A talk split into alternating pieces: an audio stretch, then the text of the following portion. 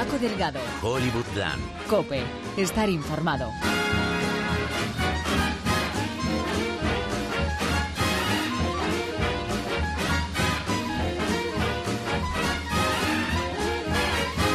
Muy buenas a todos, bienvenidos de nuevo a esta versión de Hollywoodland, este Hollywoodland 2.0. Les habla Paco Delgado. Hay muchos que me han dicho a lo largo de esta semana que el primer programa era muy rápido, que era dinámico. Y yo digo, pues eso está, eso está muy bien. Y para no romper con esa tendencia positiva, voy a ir ya a por lo que vamos a hablar hoy. Se cumple un año del movimiento Me Too, archiconocido por poner Hollywood patas arriba y derrocar a gigantes como Harvey Weinstein o Kevin Spacey.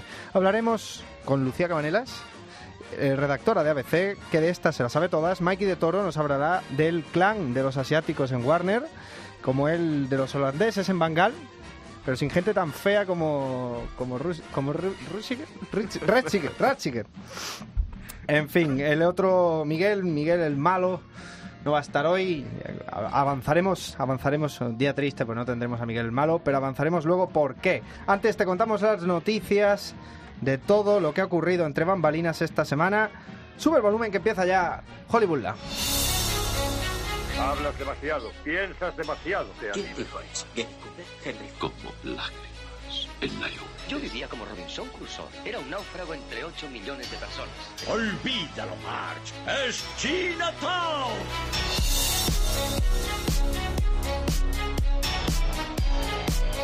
En la pasada Comic Con de San Diego, un James Wan pletórico anunció que la maquinaria de películas de terror producida por él y New Line Cinema seguía su curso. La siguiente, esta es verdad que solo producida por él, La Maldición de la Llorona, personaje clásico del creepypasteo mexicano, y el director elegido era Michael Chávez. Sí, sí, Michael Chávez.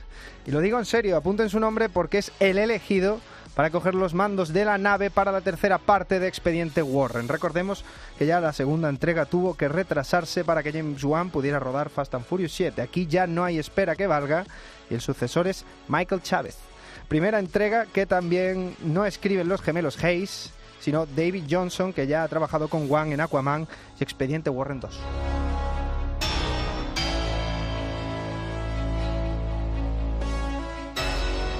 Y nos vamos al Toys R Us porque llevábamos más de un año sin saber nada de la película de Barbie.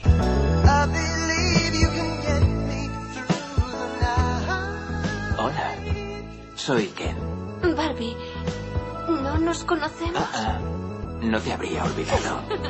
Me gustan tus calentadores. Y a mí ese pañuelo. ¡Oh! es que tú lo tienes todo.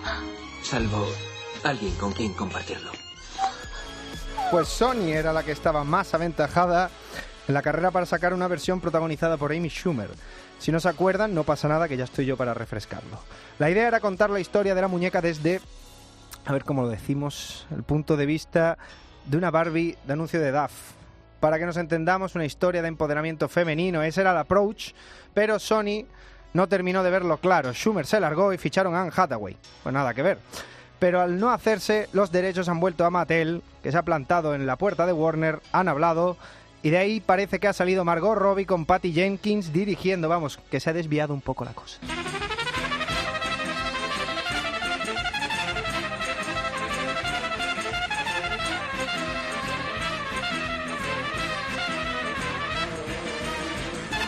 En Disney las cosas no van muy allá con la marca Star Wars. Kathleen Kennedy, capitana de la Marvel Lucasfilm, acaba de renovar, pero los rumores apuntan a que más que por recompensa es porque nadie más quiere el marrón. Las películas se han retrasado, cruzamos dedos para tener el episodio 9 en la fecha prevista, pero, como todo tiene su lado bueno, su apartado de televisión va viento en popa.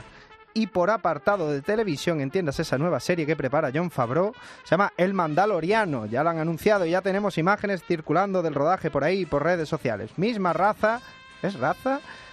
No sé si es raza, pero bueno, es el la misma pinta que Jango Fett y Boba Fett, creo. Y que está ubicada entre los episodios 6 y 7, entre las viejas y las nuevas. Y al loro, el listado de directores. David Filoni, clásico de Star Wars de animación. Rick Famuyiwa, director de Dope. Bryce Dallas Howard. Y Taika Waititi, el grande.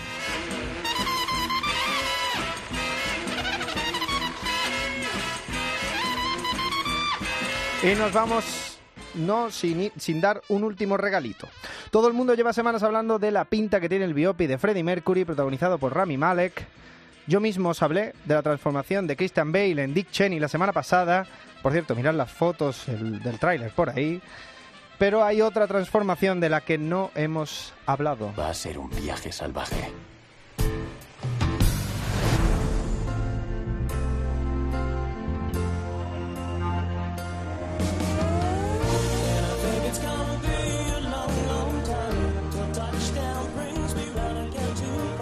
Este que canta es el señor Taron Egerton, estrellita de la saga Kingsman, que en nada estrena película nueva sobre Robin Hood, pero yo os traigo esta bizarrada que es aún más espectacular verlo en movimiento en su tráiler. Interpretando a Sir Elton John es como plantar a Timothée Chalamet caracterizando a Liam Gallagher.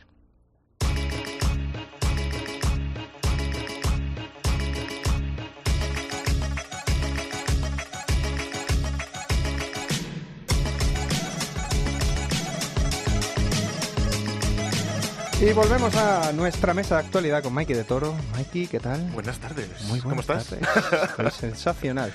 Hoy vienes a hablarme de, de asiáticos, de ojos rasgados. Un poco sí. No sé si es correcto del todo que lo, que lo englobemos en este término, pero sí, efectivamente.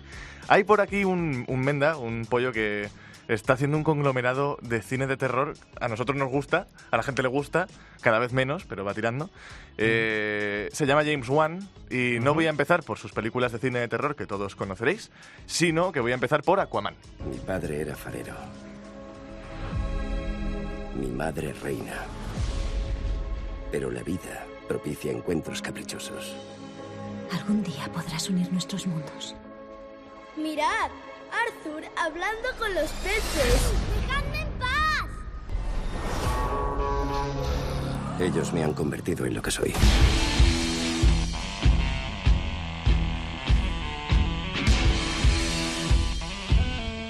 Pues te quería decir yo que no me parece tan mal que este hombre que en general no ha destacado tanto en el cine comercial. Digamos, Fast and Furious 7 fue una película decente.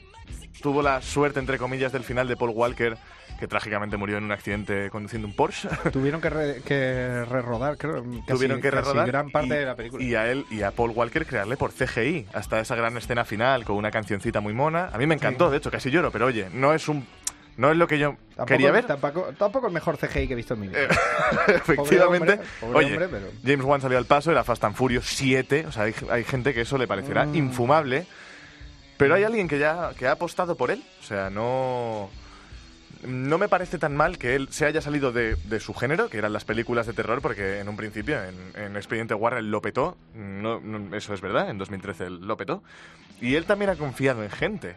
Él tiene por delante eh, muchos proyectos, ahora que tiene Atomic Monster, su propia productora, y está al frente de New Line Cinema, una productora que en 2008 casi se cae eh, patas arriba y ahora ha resurgido de las cenizas, está ganando un montón de pasta, Warner está ganando un montón de pasta. ¿Por qué? Porque James Wan es listo. Si miras una pequeña tablita en la que se ve cómo empieza dirigiendo eh, películas como So y cómo está acabando ahora de producir películas como La Llorona, te das cuenta de que efectivamente James Wan eh, lo peta. Pero es que David F. Sandberg, uno Sí. de ahora sus directores, digamos, icónicos, está, está dirigiendo Shazam. Está dirigiendo Shazam, es cierto, la, la película del personaje del Capitán Marvel, Capitán Marvel original, de, de la editorial. Me olvidado Dios. DC. Es- era, era una editorial aparte que compró DC. Sí, se llama Capitán Marvel en su origen y ya le quitaron el nombre por, por nombre de copyright. Pero es cierto, es cierto. Le han dado. Se están pasando los, los quesitos Babybel de 150 millones de dólares entre unos y otros. Efectivamente, que hay pasta metida en esa película. Y el tío que la dirige, De- vamos, sí. o sea, ¿qué tiene? ¿15 cortos, me has dicho antes? ¿Qué tiene? Sí, así Por tendrá ahí. 15 cortos, todo dirigido en el salón de su casa, en su mujer. Muy tal. bien hechos, por cierto. Ahora tiene una película que el, que el que votó por él, que fue James Wan, una película que se llama Nunca apagues la luz, cuando también votaron por James Wan en un principio, cuando dirigió So. que- ¿Quién es? ¿Quién está ahí? Hola, Adam. Doctor Gordon, van a intervenir en un juego. El asesino del puzzle. Intenta pasar por el alambre de espino. Técnicamente él no es un asesino. Nunca mató a nadie. Doctor Gordon, su objetivo en este juego es matar a Adam. Si no lo hace, Diana morirá. Busca el modo de que sus víctimas se maten por sí mismas. Vamos a ver si me, si me ha quedado claro. Vamos. Los dos empezaron con cortos. James Wan empieza con unos pequeños cortos, uno de Saw, que se llama Saw 0.5, Sí. eh, y Dave, David F. Sandberg, que básicamente es el corto de la mandíbula, el, el segmento de la mandíbula, pero con low cost. eso es, y luego eh, Sandberg, que empezó con sus cortos en el salón y de repente dicen, este tío va a dirigir una película porque este corto ha sido viral, la, la gente le ha encantado, pues vamos a hacer que produzca una peli. Pues tío, de Nunca apagues la luz a Shazam, hay un salto, hay un Un salto. Un salto de una sola película y un salto de muchos millones de dólares. Por cierto, Sandberg, que también dirigió, bueno, Annabelle 2, Creation. Annabelle Creation, fue eh, conocido viralmente por promocionar una campaña, ahora que lo mencionas, de eh, oferta en el- para el mismo caso para todo aquel que le guste, el, que quiera ser director de terror Ajá. y le guste el universo de Expediente Warren, a crear su propio corto, mandárselo a Warner y Y a ver si cuela. y a ver si cuela. El Oye. mismo sistema, sí, pero se viralizó no por eso, se viralizó porque Warner, si le gustaba el corto, podría extirar la historia para hacer una película del universo Expediente Warren y pagaría, no sé si eran 500 dólares, creo, al, al- al- director original. se sí. quedan con tu idea y, Y de hecho, se de forran y a hecho ti te pagan. él promocionaba en la, en el- en la promo, decía que, que él iba a recibir al ganador del corto en Los Ángeles y después en el contrato, en la parte de atrás, en la, en la letra pequeña decía el señor Sandberg no está obligado a asistir a la reunión con el ganador del corto.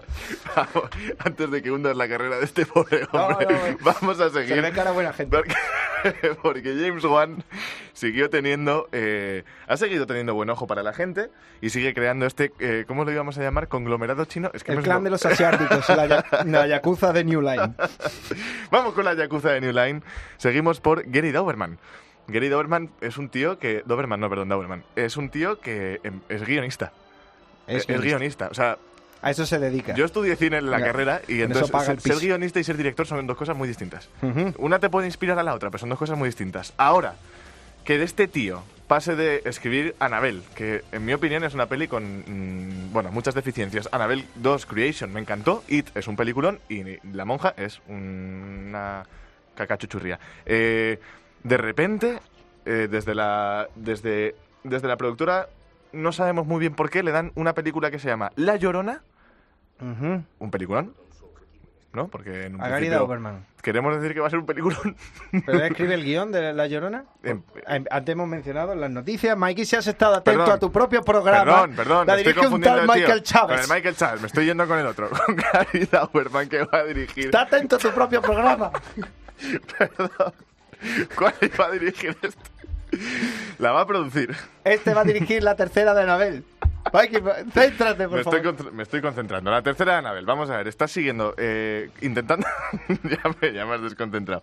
La tercera de Anabel es, son- es una saga de películas que no sabemos a dónde va a llegar, que no sabemos de dónde... sa- sale de un sitio, efectivamente, que tampoco está muy claro.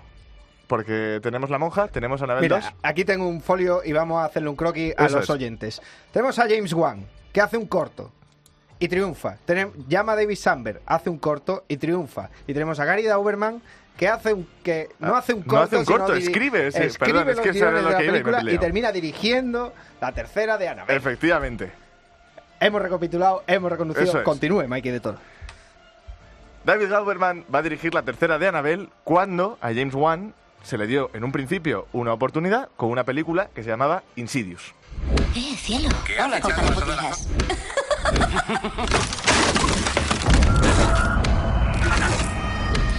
No está en coma. No saben cómo llamarlo.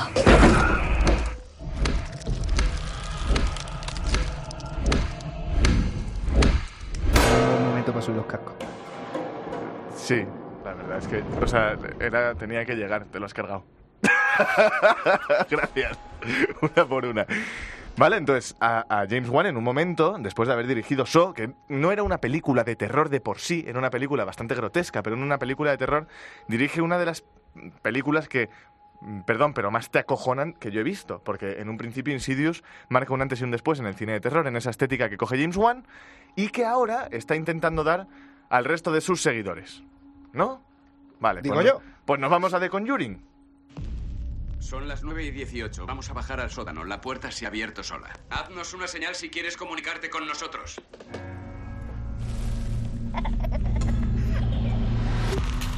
¿Y qué son ustedes? Nos llaman demonólogos, investigadores de lo paranormal. Pero preferimos que nos llamen simplemente Ed y Lorraine Warren.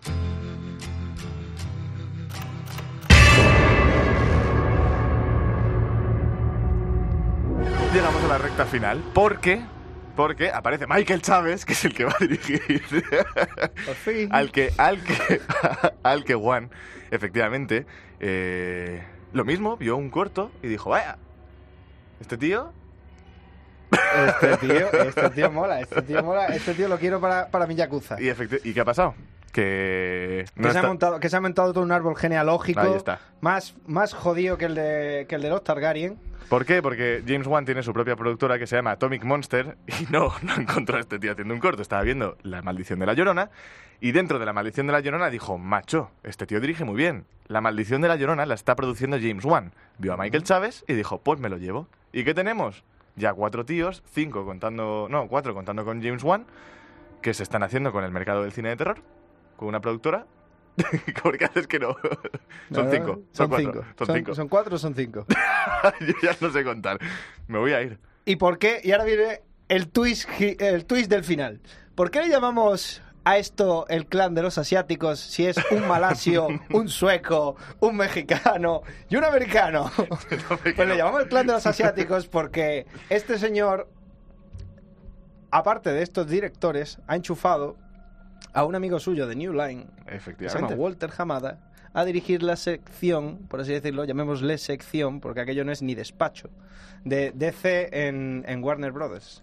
Han Y- apeado, han apeado a- al señor Geoff Jones y, y al señor John Byrne y han puesto a, a un hombre que se llama Walter Hamada. Y son solo dos asiáticos de seis, pero me vale lo suficiente como para hacer la broma. Muchas gracias, Mikey de Toro, por este desaguisado Si que, liado. que habrá que escuchárselo otras tres veces más para enterarse. Un placer.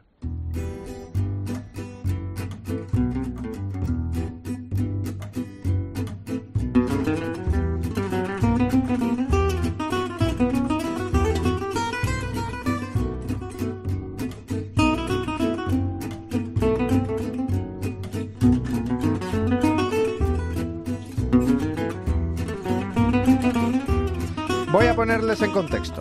Esta es la historia de dos hermanos ambiciosos que montaron una productora en 1979. Miramax, que en apenas 15 años se convierte en una de las más potentes del mercado.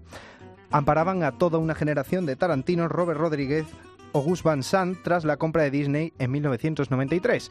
Uno de esos hermanos, digamos, que tenía cierto comportamiento ambicioso. Estaba obsesionado con conseguir a los mejores actores para sus películas. Una anécdota, por contar alguna.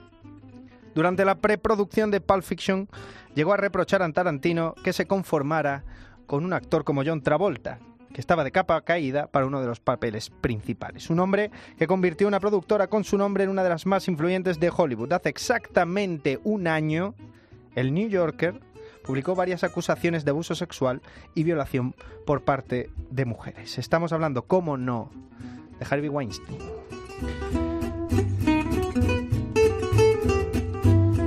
Lucía Camanelas, muy buenas. ¿Qué tal? Pues te quería eh, preguntar como, como aniversario de este movimiento Me Too hace un año, exactamente que salieron esas acusaciones contra Harvey Weinstein. Le hemos visto durante este año salir esposado de, de una comisaría, una- un hecho insólito, sobre todo si vemos todas las fotos, eh, piropos que se llevaban las galas de los Oscars y tal, cómo ha caído un gigante. En fin, un año un poco largo. Podemos repasar quién ha caído y quién no ha terminado de caer. Pero sobre todo, quién ha caído, qué grande ha caído en este año. Bueno, por supuesto, Harvey Weinstein, que más que nada es una cabeza de turco de todo este movimiento, porque Hollywood a veces le gusta meterse en las causas perdidas y, y señalar a verdugos. Por ejemplo, aquí era un caso muy morboso porque era un gran productor, era el tiburón de Hollywood. Entonces, bueno, hay una audiencia pendiente ahora la semana que viene o esta semana, creo, y veremos. Pero de todas formas, el primer condenado eh, es una persona que conocida mucho antes que Harvey Weinstein, Bill Cosby, que acaba de ser condenado hace nada.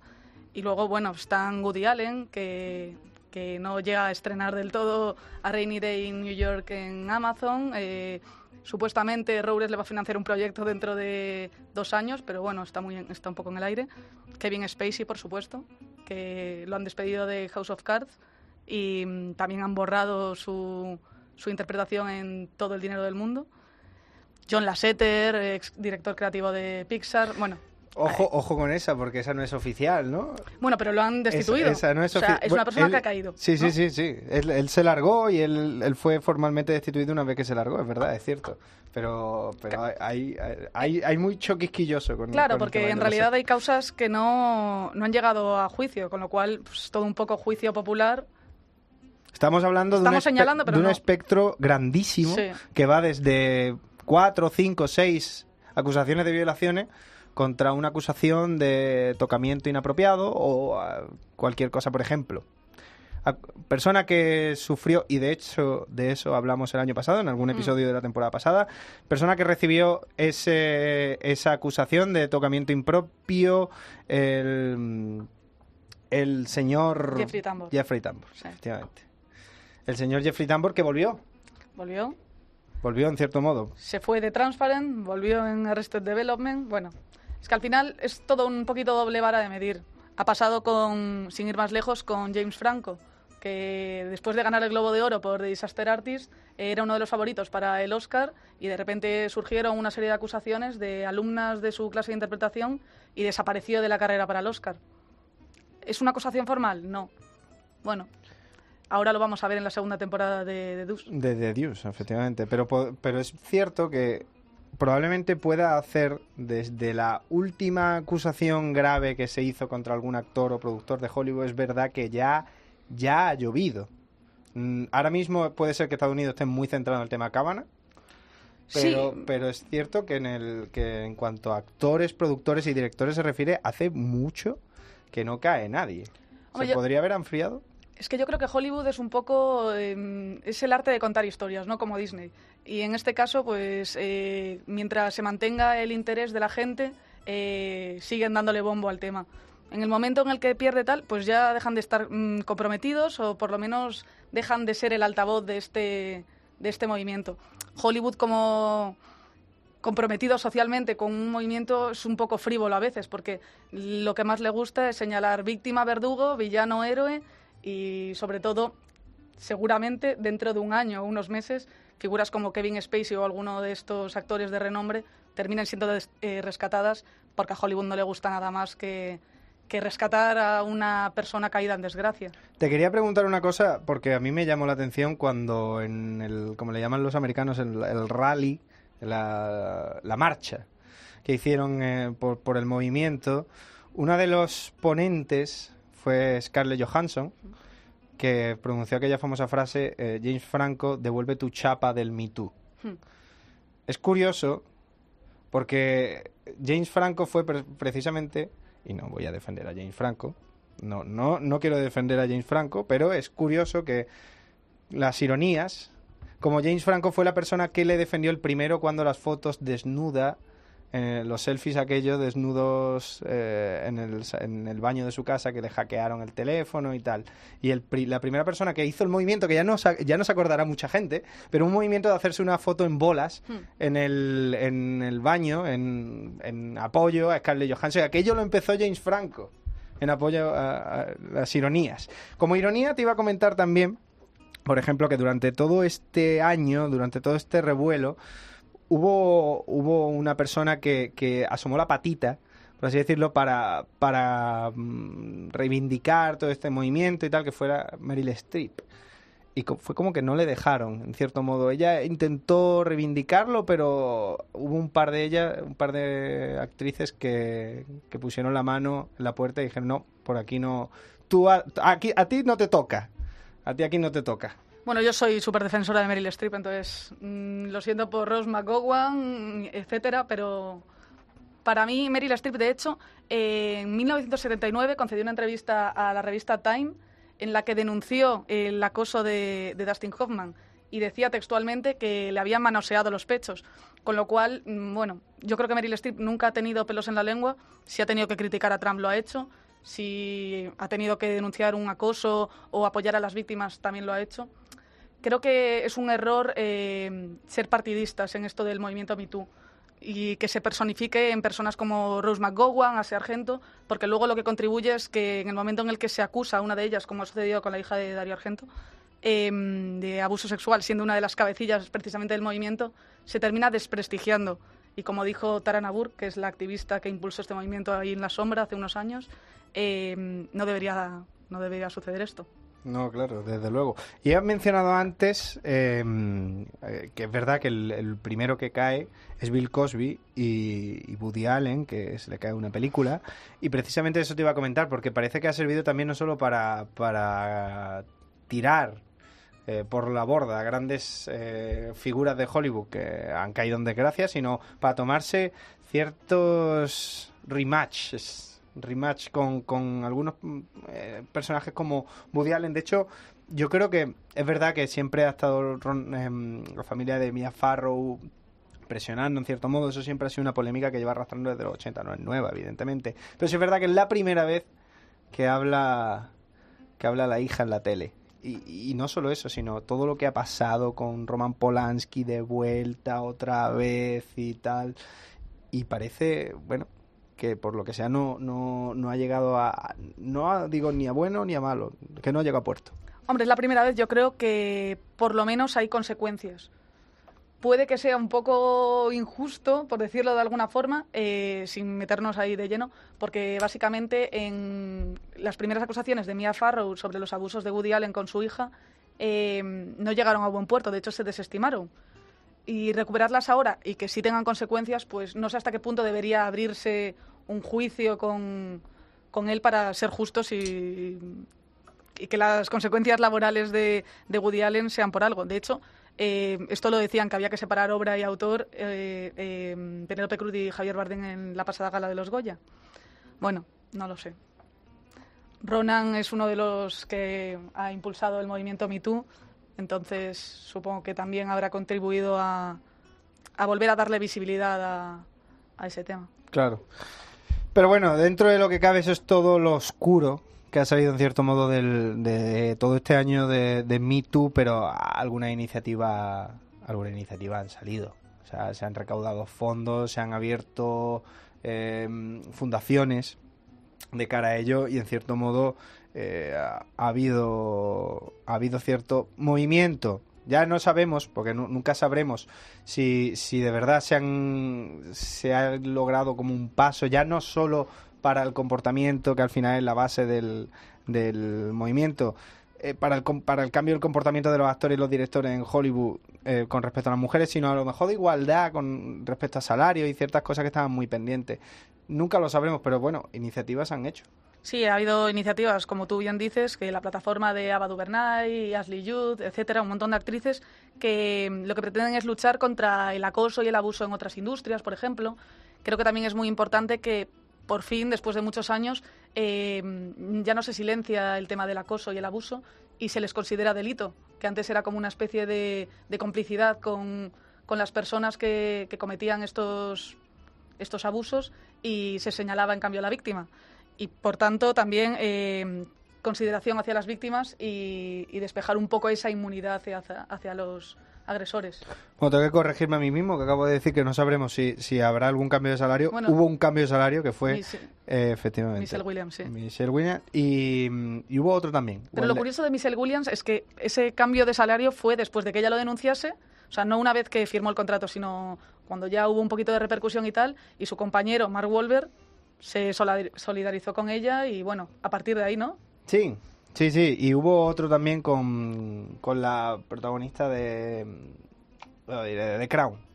Ah, sí. Hubo un revuelo también. Eh, fue. Sí, sí. Fue. no sé, no, no sé no cómo sé cómo se. Pero bueno, en cualquier caso, un año de movimiento de Me Too, eh, se han conseguido cosas, eh, han caído, pero es verdad que lleva un tiempo la cosa un poco fría. Eh, todo viene, todo viene un poco con gracia, en cierto modo, los, los tempos, porque en apenas una semana se estrena la tercera temporada de. La, perdón, tercera, sexta temporada de House of Cards. Baladín de, de todo este movimiento con... Además se nota la- el cariz de empoderamiento femenino que le quieren dar al, al tema con, con el protagonismo de, de Robin Wright tras la caída de Kevin Spacey y se nota como presidenta de los Estados Unidos de América, una presidenta mujer, lo que no pudo ser en las, en las urnas reales, lo, lo, lo será en la ficción.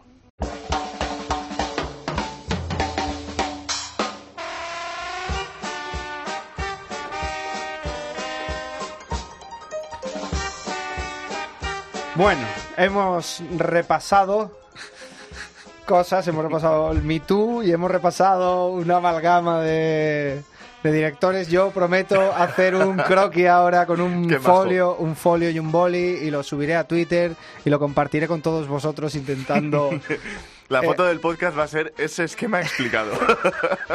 Por Dios. Lo siento. En fin, ahora, a quien ha escuchado el, el programa de la semana anterior, tú, tú, el único que escuchaste el programa anterior, tengo, sabes y te acuerdas que ahora venía una sección con Miguel Soria, pero el pobre ¿Quién es Miguel Soria? Miguel el malo. ¿Tenemos uno? Sí, Anda. tenemos un Miguel malo y un ¿Dónde Miguel, está? un Miguel, un Miguel liao, un Miguel liao y un Miguel el malo. El pobre Miguel Soria se ha puesto malo, malo de verdad, porque él es Miguel el malo, pero se ha puesto enfermo de verdad y no ha podido acompañarnos, pero que nos esté acompañando en su gloria.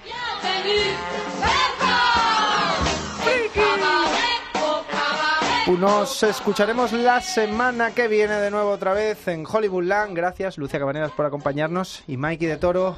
Siempre es un placer. A vosotros. Gracias, anda.